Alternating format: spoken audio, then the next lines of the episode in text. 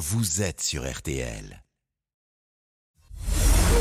Julien Cellier et Cyprien Sini ont défait le monde dans RTL Soir.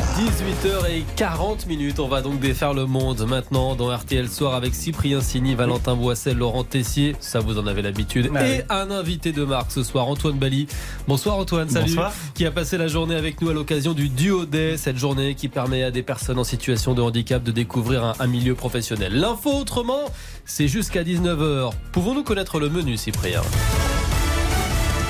Ce soir, on défait le crime sans victime. Un homme est en prison car il aurait tué une femme. Problème, aucune disparition signalée, pas de corps. Comment peut procéder la justice? Au menu également la série noire des chasseurs, les bureaux désertés et évidemment le grand bol d'air marin à bord du bateau de Maxime Sorel sur la route du Rhum. On défait le monde de la quotidienne, c'est parti On défait le monde dans RTL Soir. Et voici le son du jour. L'homme placé en détention provisoire aurait percuté une femme à vélo avant de l'achever à coups de pelle. Histoire hallucinante, puisqu'aucune disparition n'a pourtant été signalée dans la région d'Evreux, qu'aucun corps n'a été retrouvé, un crime sans victime en fait. Oh, Oui, mais avec tout de même un homme qui se retrouve en détention provisoire car en pleine nuit, ivre, il a appelé son ex-femme pour lui dire qu'il avait tué quelqu'un. Une heure plus tard, il la rappelle pour lui dire qu'il n'a en fait rien fait. Seulement, entre-temps, deux photos de lui en train de nettoyer frénétiquement sa voiture ont été prises par des passants la nuit supposée du drame. Alors avec cette histoire fascinante, l'équipe dont défait le monde bah, a voulu savoir comment fonctionnait la justice dans ces cas-là. Comment ça marche quand il n'y a ni corps, ni identité de la victime, ni même une plainte de qui que ce soit Peut-on faire des procès sans victime ou sans plainte? Pour nous éclairer, on a carrément contacté l'avocate pénaliste maître Marion Ménage. Et on ne s'en rend peut-être pas compte, mais les tribunaux sont en fait remplis de procès sans plainte ou sans victime. Des dossiers dans lesquels soit il n'y a pas de victimes, soit il y a des victimes qui se rétractent, soit il y a des victimes qui n'ont pas du tout envie d'être victimes, vous en avez tous les jours dans les tribunaux. L'exemple le plus flagrant, c'est les violences conjugales. Vous avez combien de femmes qui soit ne souhaitent pas porter plainte, soit portent plainte mais finalement se rétractent. Finalement, il n'y a plus de victimes dans le dossier. Ça n'empêche pas pour autant le procureur de la République qui a connaissance à un instant T du fait qu'il y a une infraction qui a été commise, d'enquêter dessus et de poursuivre le cas échéant. Do- Donc là, ça veut dire que dans cette affaire précisément, si, si personne ne se manifeste jamais, euh, si on ne retrouve jamais le corps de la, la- la- la présumée victime, on peut quand même avoir un procès. Eh ben oui, enfin à certaines conditions quand même. Imaginons, vous avez euh, des caméras de vidéosurveillance, on a euh, les images de l'impact, on a euh, du sang plein de pare-chocs.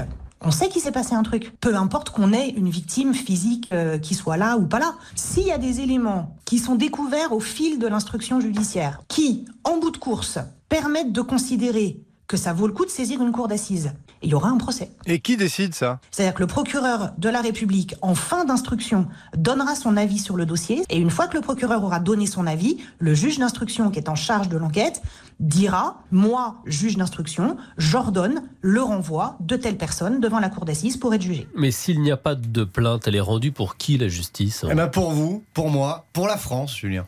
Ah mais la justice, elle est toujours rendue au nom du peuple français. Toujours. Encore plus devant une cour d'assises où on a un jury populaire. La place de la victime dans le procès pénal français, elle est presque accessoire. Elle vient rajouter sa pierre à l'édifice, elle vient euh, exposer quels sont ses préjudices, elle vient apporter une parole, mais qu'elle soit là ou qu'elle ne soit pas là, ça n'empêche pas la justice de passer. Une procédure pénale, ça se joue entre l'accusation, c'est-à-dire le procureur de la République, le ministère public, et la personne qui est accusée, poursuivie, prévenue euh, devant une juridiction. Donc en fait, la théorie qu'on entend dans les films, là, pas de victime, pas de meurtre, pas de procès, bah, c'est que dans les films, hein, normalement, dans la vraie vie, ça marche pas. Donc faut pas écouter tout ce qu'on dit à la télé. Exactement. Faut écouter la radio. À la radio, c'est Hein, bien. C'est mieux.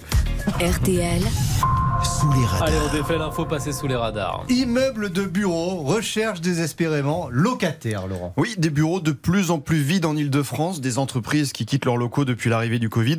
Le nombre de mètres carrés de bureaux vacants a quasiment doublé dans la région. Selon une note de l'Institut Paris Région, on est passé de 2,6 millions de mètres carrés fin 2019 à 4,4 millions cette année. C'est impressionnant, mais vous connaissez la principale raison, oui. l'augmentation du télétravail. Mécaniquement, il y a moins besoin de surface. Alors sans oublier les taux d'intérêt qui augmentent, les factures d'énergie qui bondissent. Donc les chefs d'entreprise bah, sont plus prudents avant de s'engager à prendre des bureaux en Ile-de-France. Mais c'est durable ça? On peut avoir de plus en plus de bureaux vacants? Oui et non. Vous êtes content de ma Ah. réponse? Ouais, Euh, c'est normal j'imagine. ça. Alors oui, parce que le télétravail est désormais un acquis, on devrait avoir moins besoin de surface pour accueillir Ouais. des salariés.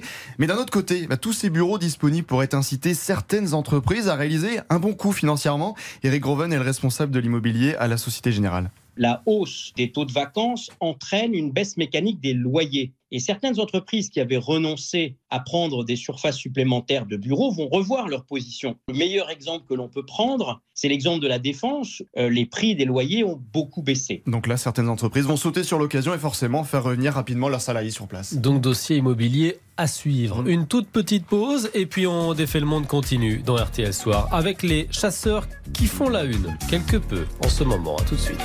Julien Cellier, Cyprien Sini. On défait le monde.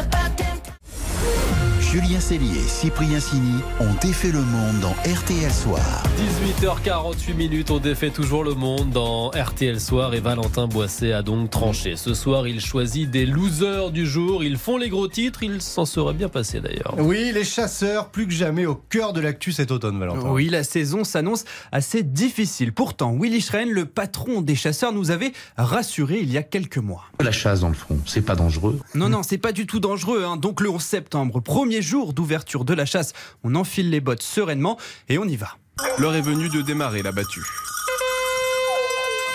Bon, ce premier jour, il n'a fallu que quelques heures pour avoir le premier accident de l'année. Dans l'Isère, une femme blessée à la cuisse. Un mois plus tard, des cyclistes dans le Maine-et-Loire sont touchés par plusieurs plombs. Ils vont carrément aller parler aux chasseurs.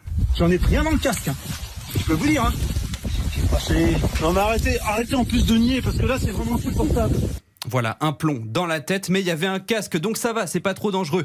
Les promeneurs montrent aussi des traces de plomb dans leurs hanches. Le chasseur rétorque, la perdrix s'est envolée, la faute aux oiseaux. Puis le 9 octobre dernier, une mère et ses deux enfants sont blessés par balle dans le Rhône. Le chasseur fait le tour des médias. J'ai pas fait d'erreur, non.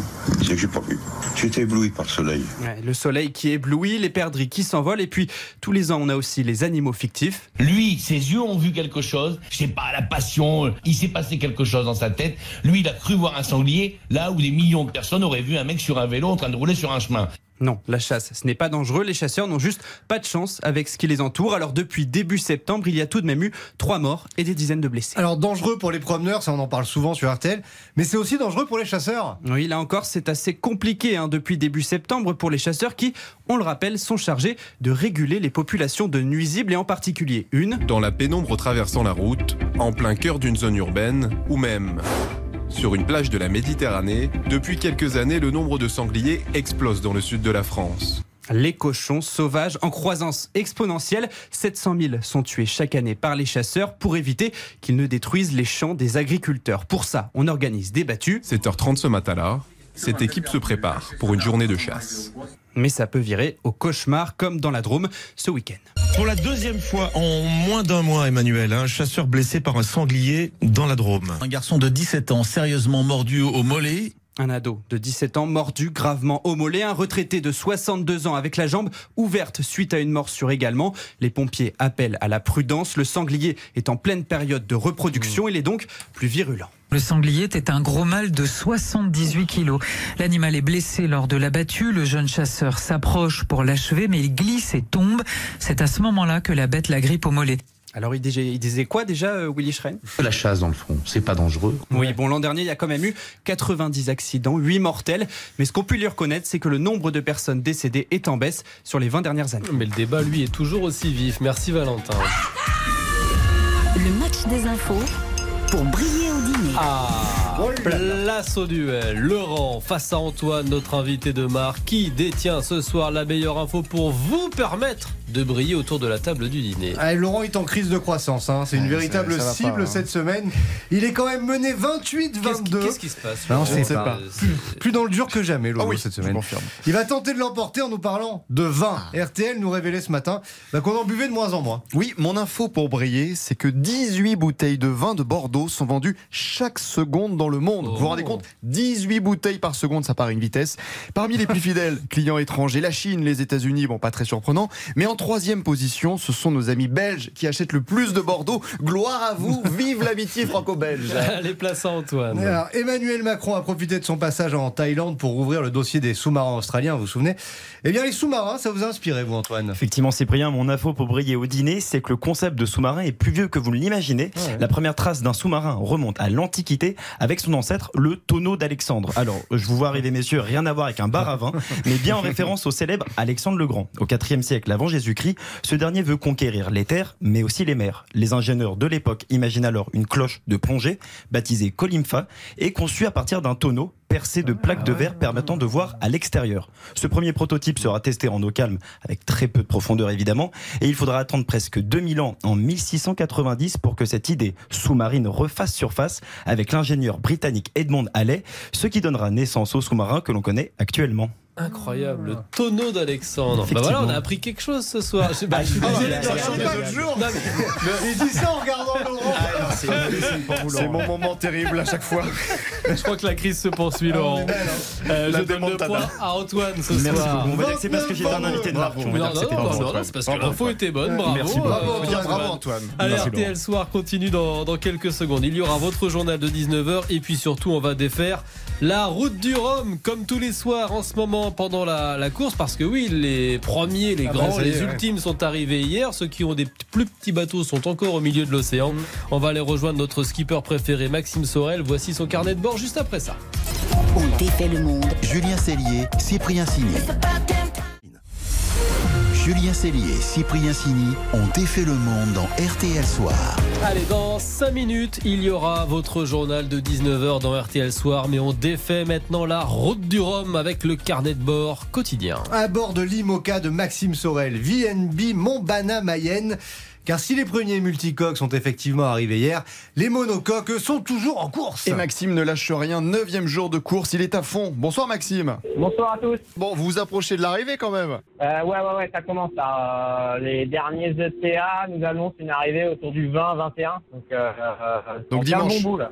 Les premiers euh, multicoques sont arrivés hier. Ça fait quoi de savoir qu'il y en a qui sont arrivés et que toi t'es encore en galère euh, dans l'océan? Ah, ah. ouais, c'est pas la même catégorie de bateau, donc euh, moi, les personnes n'y arrivent encore, donc euh, on est dans le match. C'est sûr que ça donne envie de, de boire un petit pont, forcément, on y pense à ce week-end. Et justement, vous pensez faire quoi, vous, quand vous allez arriver? Eh ben, j'ai euh, plus de 150 partenaires euh, de la maison VNB qui sont là, euh, une vingtaine de Montbana et des gens de la Mayenne aussi. Donc, euh, je pense qu'on va festoyer. On va refaire le match. euh, et bah, je pense qu'on va passer du bon temps un petit peu quand même. Et qu'est-ce qui vous fait tenir? Est-ce que vous avez peut-être gardé des petites lettres, euh, des photos, des choses voilà, que, qui vous fait penser à vos proches? Qu'est-ce qui vous fait euh, garder le- la motivation? Bah, le chocolat Montbana, forcément. Ah, il est bon, il est bon, Non, il est mais, bon. euh, c'est sûr que euh, on a quand même des contacts avec la terre. hein. Typiquement là, euh, là vous m'évadez le temps de 2-3 minutes, euh, c'est exceptionnel. Et après je vais, je vais retourner à ma course. Donc euh, voilà, ça, ça me fait prendre du bon temps. Et, et au niveau de la course, euh, il y a encore euh, des ambitions? Ben ouais, plus que jamais en fait, euh, on a